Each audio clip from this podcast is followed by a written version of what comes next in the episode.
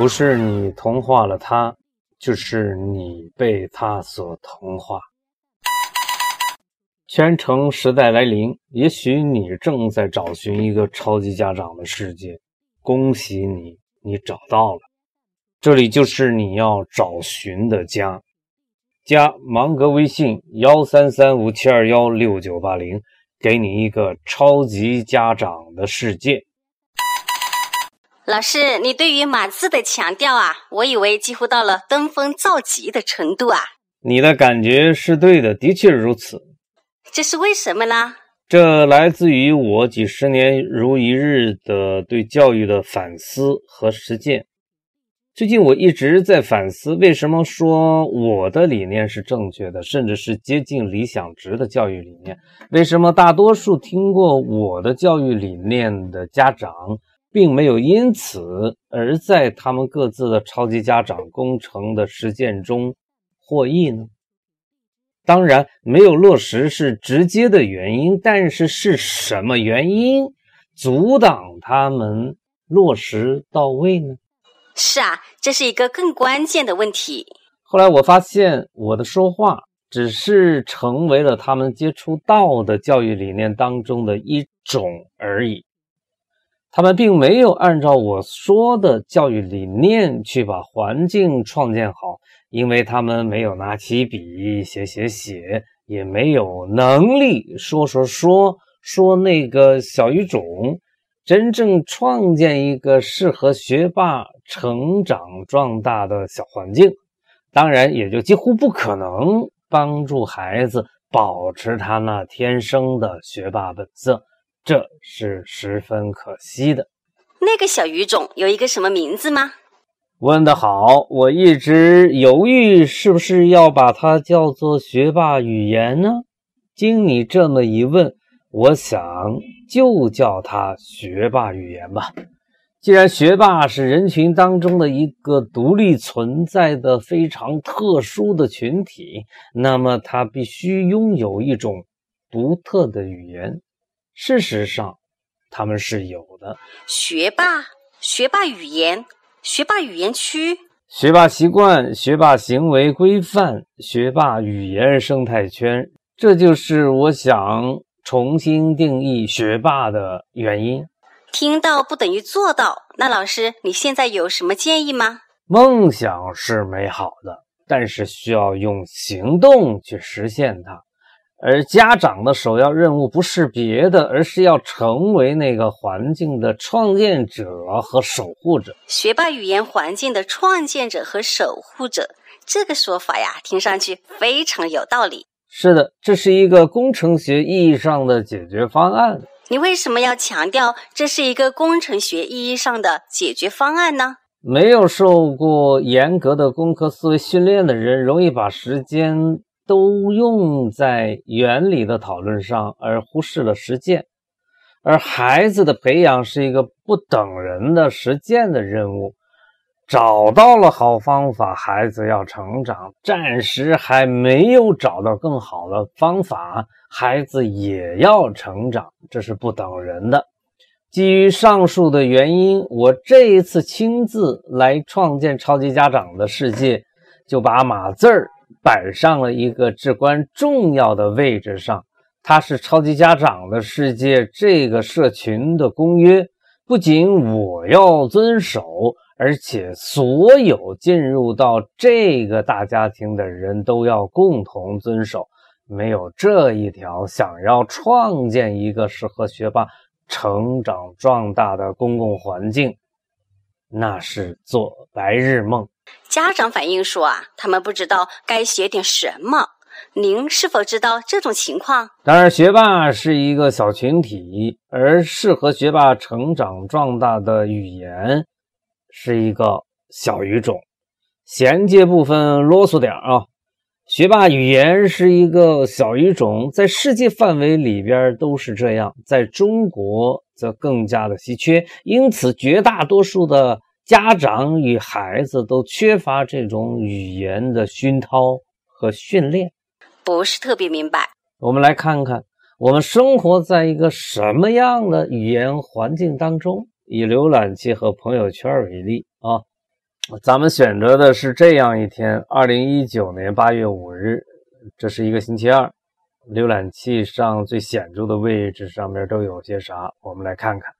男子遭同性咸猪手一拳过去，倒赔钱。这家公司一百一十七年只干一件事，为祸人间。村民搬空三十三吨井盖，拦都拦不住，还打人。十五秒三次。游泳教练拎起男童抱摔水中，女子旅游庆自己战胜癌症，意外被炸死。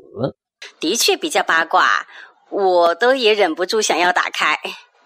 呃，当然，这背后是有着深厚的社会学与传播学的理论的，不被他们打动是比较难的。继续举例啊。这位女学生，你已被悄悄拍下，躲不掉了。黑暗产业链害人，仓库堆十吨人类尸体，气炸，司机醉骂撞死两人，被抓时还这样。朋友圈的情况又如何呢？谈论房子的恐怕要排第一位，其次是健康啊、旅行啊、美食啊等等等等。这有什么不对吗？乍一看没有什么不对，挺正常的。如果一年三百六十五天，天天都如此呢？如果一天二十四小时，分分秒秒都如此呢？我这样一问，你是不是就会发觉事情好像有那么一点点儿？不正常，嗯，有那么一点点，但还是不太明白。我们继续追问：如果一位科学家、一位大学教授的生活也是如此的话，你还认为是正常的吗？不正常。为什么？科学家、大学教授如果只关心这些问题，谁去搞科研啊？请问，国家花重金打造双一流大学的目的是什么？为国家培养人才呗。这个目的啊，我想大多数家长都是知道的。你知道清华大学一年的办学经费有多少吗？不清楚，但我想啊，那肯定是一笔不小的数字。的确，教育部直属高校二零一九年总预算啊，包括办学经费与科研经费，超过一百亿的有八所大学，其中第一名当然是这个清华大学，它的总预算。达到了两百九十七点二一亿元人民币，哇，真是不敢想象，共和国真的是有钱呐！请问，国家花重金打造的一流大学，它要招收什么样的人呢？那还用说吗？肯定是国家栋梁之才呀！可以这样理解。国家希望假以时日，未来的科学家是不是要出自这些人当中呢？这是当然，应该如此。家长想把孩子送达到985高校，而国家也想要招到未来的国家栋梁之才，而我们的栋梁之才，三百六十五天浸染在上述那些。杂七杂八的语言环境当中，你还觉得不是一个问题吗？经你这么一分析啊，我也觉得这还真是一个问题了。这就是你一直呼吁家长要改变的原因吗？是的，我们的家长一方面想要把孩子送达到985高校去，甚至清北啊，另一方面呢，却又不愿意为此而改变，这是不合理的。家长已经付出很多了啊，的确是我们必须承认。但是如果家长真的想要把自己的孩子培养好，那么做些改变是必须的，这几乎没得商量。为什么这么说呢？因为在语言的层面上，你不是在助攻孩子，就是在拆孩子的台。为什么这么泾渭分明、非此即彼呢？因为所有的语言都在抢一个东西，那是什么东西？时间。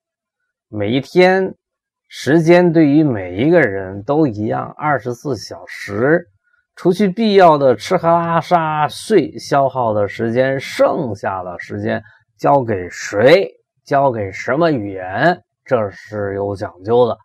哦，老师啊，你能不能说得更具体一些？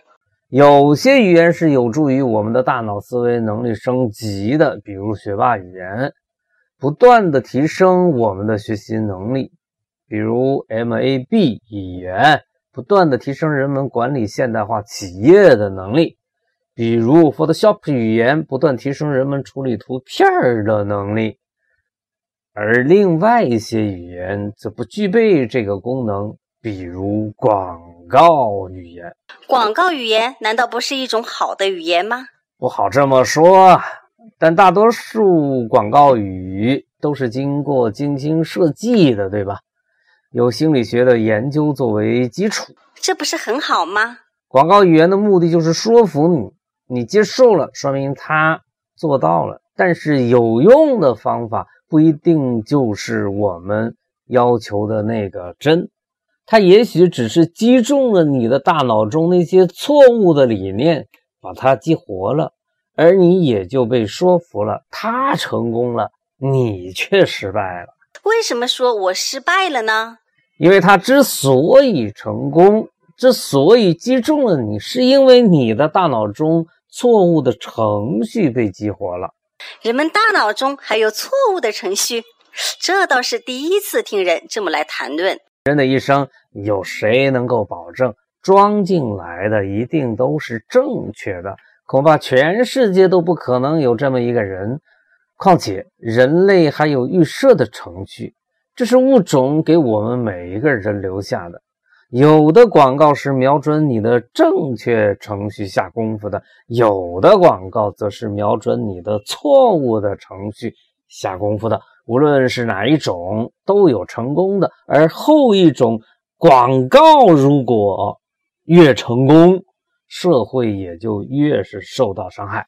因此，对于广告呢，德国人是非常警惕的，就是因为这个原因。所以，哪怕是看一则广告。都有受到伤害的潜在可能性，是这样的吗？是的。而对于家长来说，说出的每一句话，或者是助攻的，或者是帮倒忙的，没有第三种可能性。这是绝大多数的家长都不知道的。但是不知道，并不能对事实产生任何的作用力。所以我才以开玩笑的语气说出了那一句著名的段子。是哪一句呢？灭掉一个学霸，也许只需要一句话。哪一句话呢？有什么用？真有这么大的威力吗？恐怕比你想象的还要大一万倍。那怎么可能？有什么不可能呢？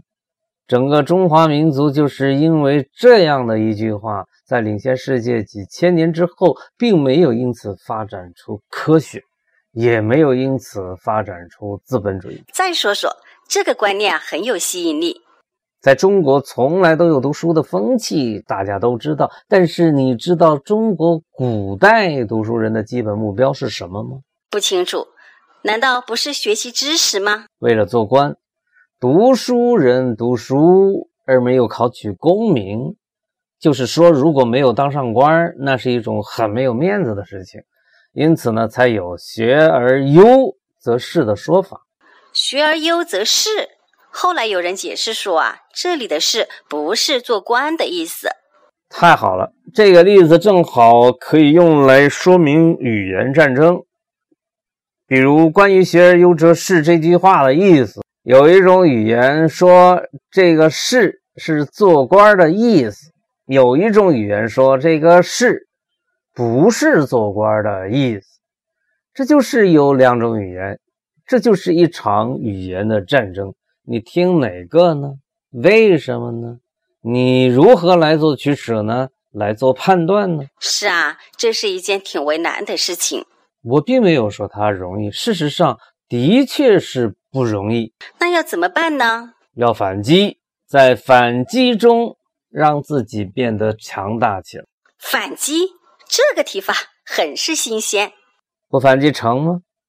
语言这个东西，不是你被他同化，就是他来同化你；不是你打败他，就是他打败你。所以，把语言的重视程度仅仅提高到呵护这个层次还远远不够。你不反击，他就会每天来干扰你的思维。所以家长们必须强大起来。老师，可是家长拿什么来反击呢？这个问题问得好。对呀，拿什么反击呢？家长的语料库中并没有多少库存呢，甚至骨子里边根本就没有多少可以转化为适合学霸成长壮大的语言素材。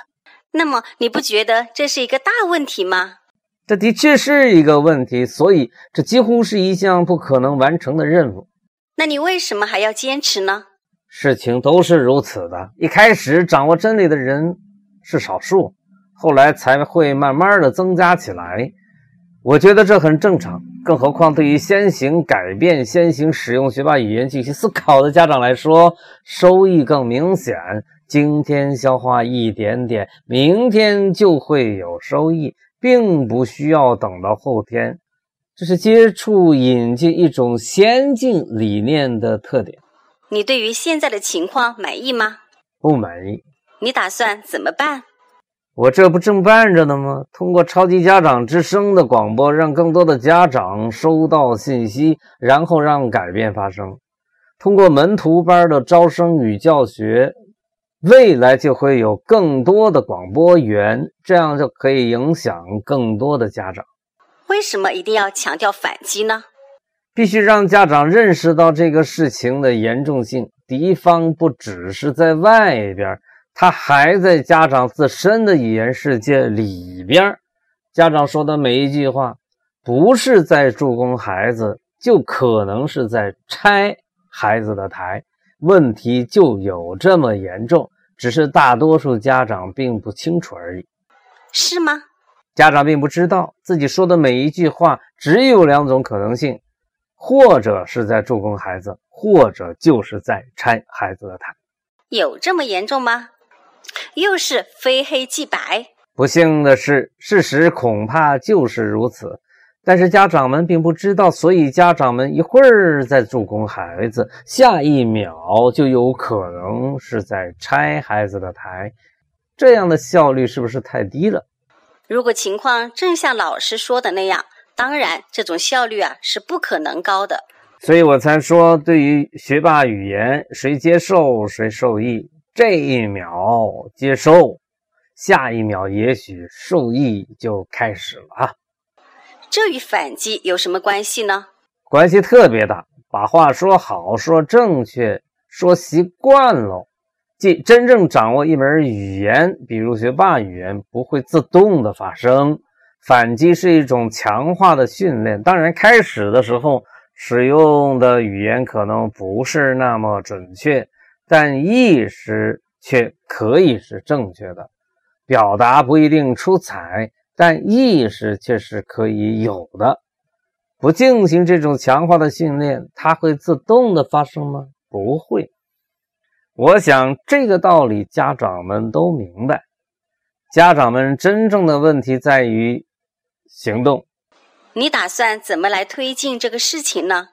一方面。在制作超级家长之声的基础上，制作一系列上边我们所说的那种弹药，或者叫做营养，都是可以的，来丰富家长们的语料库，让家长们反击时有素材可说，有方法可模仿、可借鉴。另一方面，也许更重要，就是要在超级家长线下沙龙的活动中。把这种训练提高到一个新的高度，门徒班的核心课程也就是由这个学霸语言组成的。这是一种语言强化训练吗？可以这么说，这将是一个很有趣儿的项目。现在的问题是什么？我并不把它当成是一个问题，我把它当做是实施过程中的一个阶段，发现并连接一部分先行改变的家长，为线下举办的这个超级家长沙龙蓄积力量。你现在最想向家长们说的一句话是什么？家长大人们，在你成为你的孩子的合格的同盟军之前，我邀请你先成为芒格的同盟军。我们在一起，让改变发生，为孩子成为他一生的学霸创造一个语言的小环境，即学霸语言小环境。为了小环境，反击吧，家长。老师，家长最大的盲区是什么呀？不知道有一场战争。没有硝烟，但是每时每刻都在进行着，从来都没有停止。更严重的是，家长们不知道自己大多数时候都是这场战争的失败者。一边是自己希望自己的孩子成才，一边是自己在很多时候实际上成为了孩子成才的反作用力。今天这期节目啊，真是一场及时雨。所以我想对家长说：我在路上，我一直在奔跑，我不会停下脚步来等某一位家长从梦中醒来。但我欢迎任何一位家长在任何一个时候加入到超级家长的队伍中来。我发现啊，这是一次非常棒、非常棒的对话。这正是我想要的。语言的世界有多大，你的世界就有多大。你所使用的语言有多强大，你的思维能力就有多强大。使用学霸语言，并且传播学霸语言吧。家长的突破口、切入点就是说学霸语言，用学霸语言进行思考，用学霸语言进行写作，用学霸语言打好这一场语言保卫战，扩大学霸语言的势力范围。最终将学霸语言这个小语种成功的传递给孩子们。我已经能够感受到这种语言的力量了，这是一次飞跃。希望更多的家长通过语言的训练强大起来，让反击轰轰烈烈的发生。我会转发这期节目，让反击轰轰烈烈的发生。这就叫觉悟。如果你有这么一种愿望，希望自己的孩子成为一生的学霸，那么你就应该行动起来。我亲爱的超级家长大人们，自觉的转发，让学霸语言小环境慢慢的茁壮起来。这是我们大家的责任，而不只是芒格一个人的责任。有道理，这将会成为我的一种自觉。那就好，主动学习才是真的学习。恭喜你开始成为一位主动学习者，为你点赞。我们在一起，让改变发生。